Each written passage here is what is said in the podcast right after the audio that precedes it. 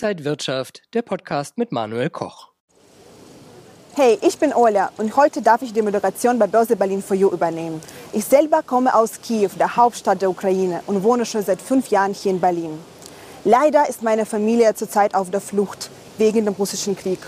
Deswegen heute möchte ich euch einen Einblick in die Schwierigkeiten geben, auf die die Geflüchtete aus der Ukraine im Westen stoßen, wenn sie Bargeld umtauschen wollen.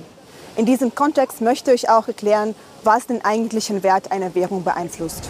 Wisst ihr, was den Wert einer Währung beeinflusst? Also den Wert einer Währung beeinflusst meiner Meinung nach, wie es dem Land gerade geht also wie, wie es finanziell dasteht, was es für einen Ruf hat. Ich würde sagen, das hat auch was mit der Inflation zu tun. Eventuell auch die Nachfrage von vielen, vielen Produkten. Ja, und wie viel, also ob man die Produkte auch ranbekommt, ob man überhaupt Sachen bekommt. Es gibt auf der Welt über 160 verschiedene Währungen. Einige davon sind besonders wertstabil und gelten als Leitwährungen. Diese werden auch als Fluchtwährungen genommen. Denn in Krisenzeiten wie diesen wollen die Anleger vor allem eins, raus aus dem Risiko. Da bieten sich neben Sachwerten und Rohstoffen auch Währungen an, die sich als besonders stabil erwiesen haben. Der Wert einer Währung wird vor allem vom Zustand der Wirtschaft eines Landes bestimmt, von der Höhe der Staatsschulden, das ein Land aufnimmt und der Frage, wie die Bonität eines Landes eingeschätzt wird. Vor diesem Hintergrund wundert es nicht, dass die ukrainische Grivna nach Überfall Russlands einen Wert verloren hat. Beziehungsweise es kann nicht mehr umgetauscht werden. Und das ist ein großes Problem für die Geflüchteten, die oft einfach nur ihr Bargeld auf die Flucht mitnehmen konnten.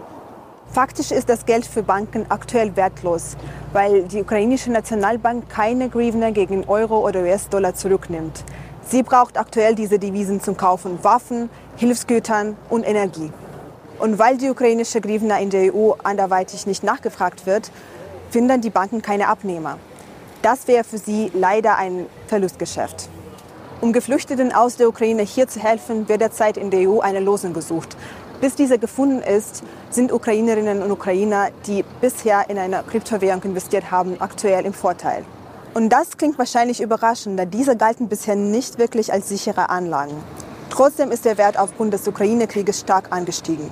In der Ukraine waren Kryptowährungen bereits verbreitet und spielen daher eine wichtige Rolle beim Schutz vom Ersparten. Auch wenn das Investitionsrisiko ziemlich hoch ist, scheinen sich zumindest einige Kryptowährungen als Fluchtwährungen zu bewähren. Dieses Beispiel zeigt, wie stark eine Währung vom Vertrauen in die wirtschaftliche Stärke eines Landes abhängt.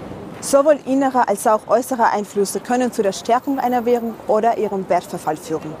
Habt ihr noch Fragen? Dann schreibt mir gerne in die Kommentare und seid gespannt auf die nächsten Folge bei Börse Berlin for You. Bis dann. Ciao, ciao.